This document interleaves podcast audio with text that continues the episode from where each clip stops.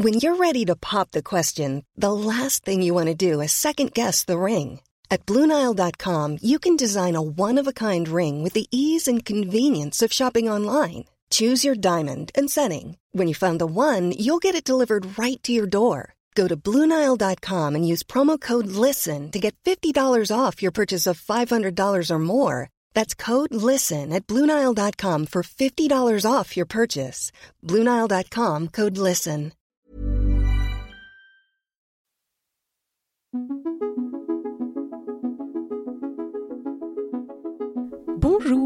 Et bienvenue dans Tuto Conquérir le Monde, Déminage, épisode 4. Qui suis-je? Vaste question. T'as de l'espoir si tu crois que je vais y répondre en 10 minutes. Et t'as beaucoup trop confiance en moi si tu me crois capable de répondre à cette question pour toi alors que je ne te connais pas. Non. Qui suis-je? C'est une question que j'ai commencé à me poser au cœur de la tempête. Mets-toi bien le casque sur les oreilles, j'ai bossé le son, normalement ça devrait être bien calé, alors laisse-toi entraîner. Storytime, comme on dit sur YouTube. Clémence, 15 ans, décide de partir vivre à l'étranger. L'année suivante, elle participe à un programme d'échange international. Elle passe l'année de ses 17 ans au Canada, dans la partie anglophone du pays, hébergée dans différentes familles d'accueil tout au long de l'année. Clémence découvre un autre monde, mais surtout, et c'est là que ça devient intéressant, elle se découvre une feuille blanche. Elle se découvre à travers le regard des autres. Parce que là-bas, dans son lycée, personne ne la connaît. Personne n'a de grande-tante ou de grand-oncle ou cousin avec elle. Personne n'a jamais entendu parler d'elle, en bien ou en mal, on s'en fout. Elle est une inconnue. Une feuille blanche. Et c'était fascinant, à 17 ans, de pouvoir être une feuille blanche. Imagine-toi, au sortir de l'adolescence, lorsque tu as passé les huit dernières années de ta vie à mariner dans un cocon, tenter des sorties, des expériences, chercher ton style, ta voix, ta confiance et ta foi. Lorsqu'arrive le moment de montrer enfin au monde la version aboutie de toi-même, on te donne une feuille blanche pour l'exprimer. Personne ne se souvient de tes ratures, de tes essais, de ta période gothique ou de ta période kawaii. Personne ne te rappelle que tu voulais devenir chanteuse d'opéra quand tu braillais sous la douche et que tu prenais les brosses à cheveux pour des micros sans fil. Personne ne te rappelle que tu étais si timide, mais si timide, oh là là, c'était maladif chez toi. Alors bon, hein, ça surprend tout le monde aujourd'hui que tu veuilles devenir comédienne ou commerciale, enfin n'importe quel job qui nécessite de se mettre en scène, en avant, de connecter avec l'autre, des inconnus, tout le temps. Une feuille blanche pour être soi, c'est le pouvoir de se définir sans avoir à se battre contre les souvenirs des autres pour pouvoir faire exister son présent. Attends, je te la refais. Avoir une feuille blanche, pour pouvoir être soi-même, c'est un sentiment de liberté incroyable. C'est pouvoir se définir sans la pression des autres, sans leurs attentes, sans leurs souvenirs de toi avant que tu ne sois vraiment toi, mais quand tu étais la version de toi que eux connaissaient. Tu sais? Ben non, tu ne sais pas. Tu ne sais plus parce que tu ne gardes pas en mémoire les versions intermédiaires à chaque fois que tu fais une mise à jour. Ça ne fonctionne pas comme ça. On ne fonctionne pas comme ça. Mais le reste du monde ne procède pas au même nettoyage du disque à chaque fois que tu te mets à jour. Et donc à chaque fois, ça provoque des bugs. Toi, tu changes en permanence, à ton rythme, à celui de tes expériences, de tes tentatives, de tes échecs, des leçons que tu cumules et des points de vie que tu gagnes précieusement. Et eux, les autres, ne te voient pas changer. En revanche, ils te voient différente. Ça ne veut pas dire qu'ils voient le changement, ils voient la différence, ce n'est pas pareil. Voir le changement, ça veut dire prendre conscience que la personne qu'on a en face de soi n'est plus la même que celle qu'on a connue, et c'est accepter la mise à jour. C'est un vieil ami qui, après des heures de conversation, finit par te dire T'as pas changé malgré tout ce temps. Mais bien sûr que si tu as changé, lui aussi.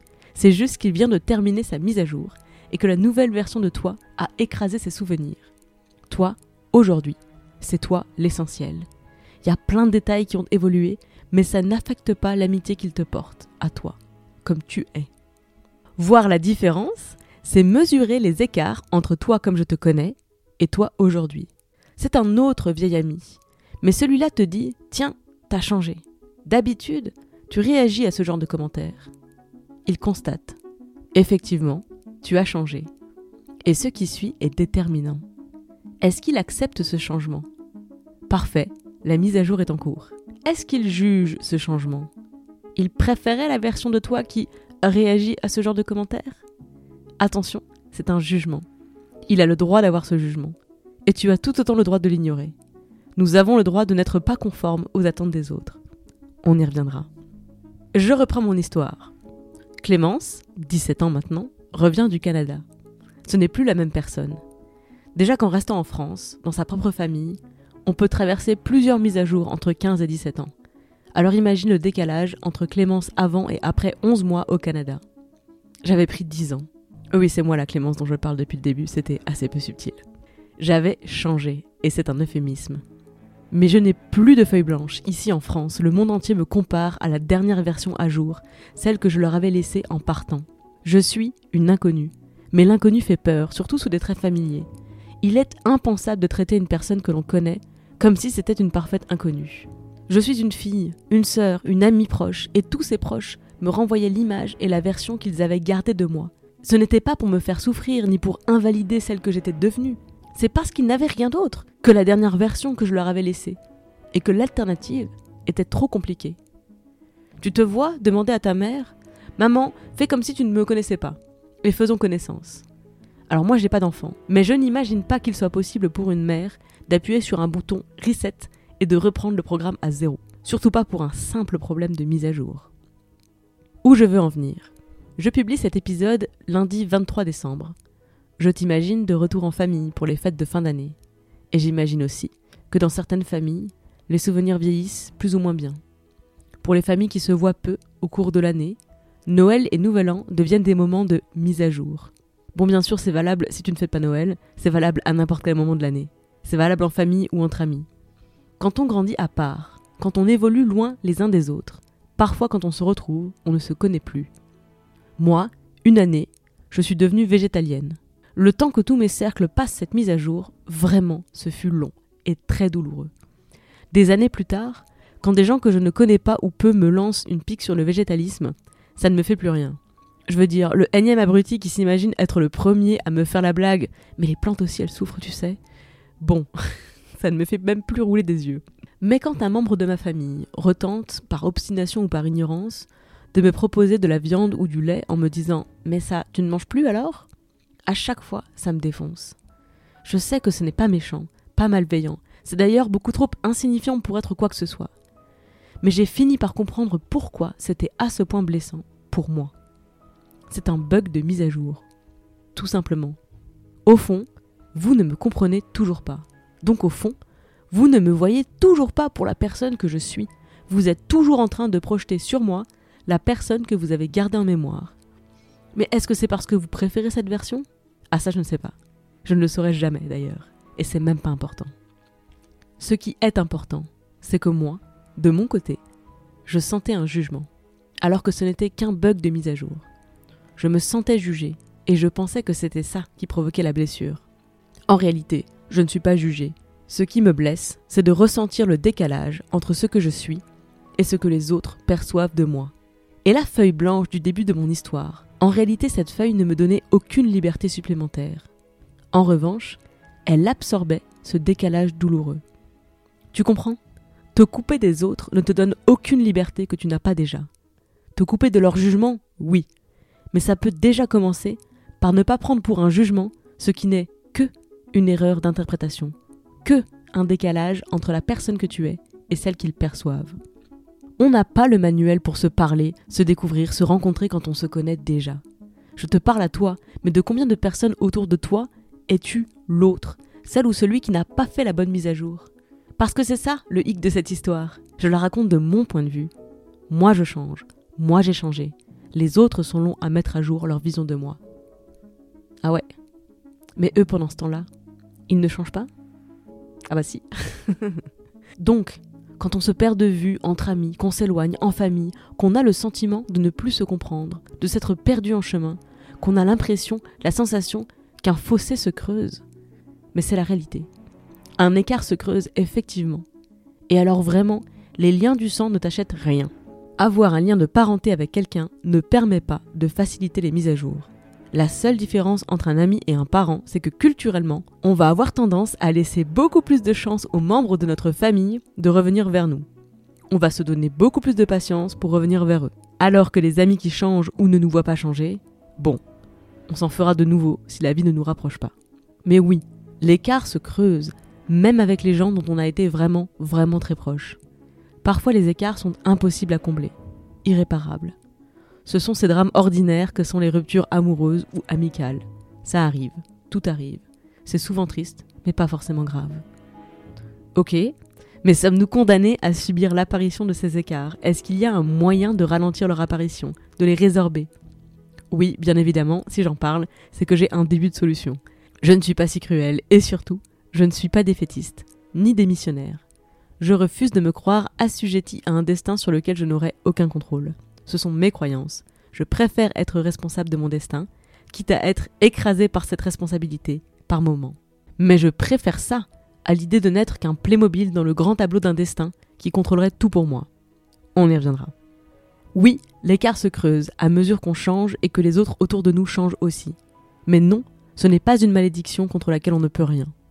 Si je te parle de tout ça, c'est parce qu'en plus, tout autour de nous, le monde change aussi. Et il nous entraîne avec lui. Et toi, tu t'étonnes de perdre l'équilibre De ne plus savoir où donner de la tête, quoi penser, qui croire, qui tu es, au milieu de tout ce chaos? Tu t'inquiètes de ne pas être reconnu par ceux qui t'aiment, alors que toi-même, parfois, tu hésites à propos de toi-même et tu n'es plus sûr de la réponse à la question Qui es-tu? Alors tu développes des certitudes pour te protéger contre les fluctuations du temps, des avis, des croyances et des opinions. C'est bien les certitudes, c'est pratique. C'est beaucoup plus facile à développer que les convictions. Mais tes certitudes te cachent, comme on se planque derrière un bouclier. C'est pratique, mais ce n'est pas confortable. Et ce n'est pas une manière conquérante d'affronter la vie, c'est une manière prudente d'avancer au milieu des conflits. Tes boucliers te protègent, mais ils te coupent aussi des autres. Mais ça tu le savais. Je crois que tu le savais déjà. C'est pour ça que je voulais t'expliquer d'où viennent les coups qui te blessent. Pourquoi ils te blessent tant alors qu'ils semblent si petits, si légers, si insignifiants.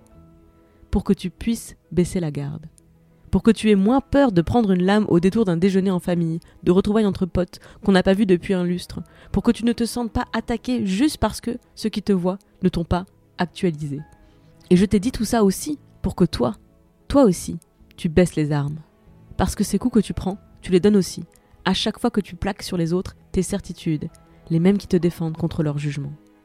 Souvent c'est juste de l'incompréhension, de l'ignorance, un mécanisme de défense mal calibré qui s'exprime comme une agression.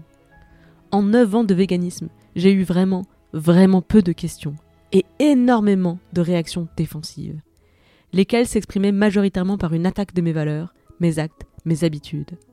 C'est vrai pour ça, mais c'est vrai pour tout le reste.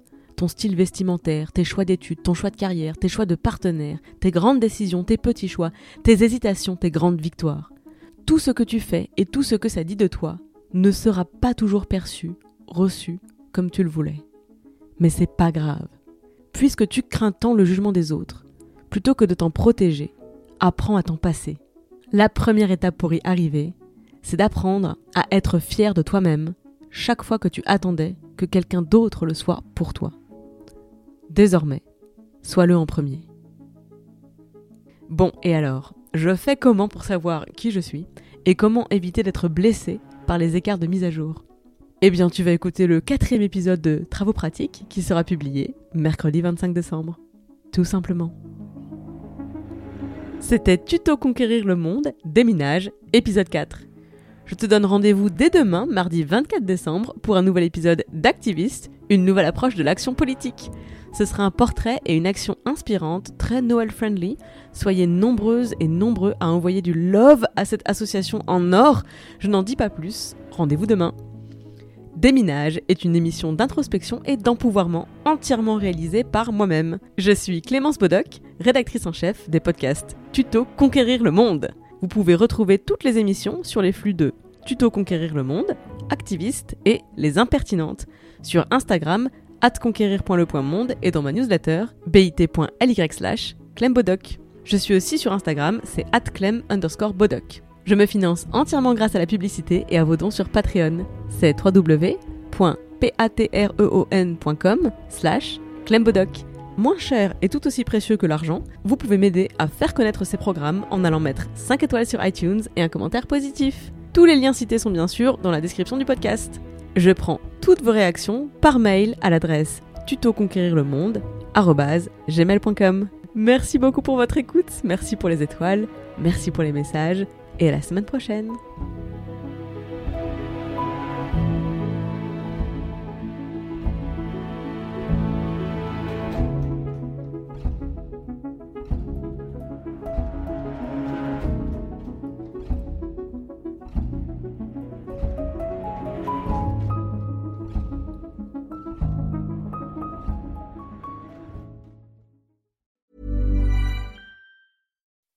When you make decisions for your company, you look for the no-brainers. If you have a lot of mailing to do, stamps.com is the ultimate no-brainer. Use the stamps.com mobile app to mail everything you need to keep your business running with up to 89% off USPS and UPS. Make the same no-brainer decision as over 1 million other businesses with stamps.com. Use code PROGRAM for a special offer. That's stamps.com, code PROGRAM.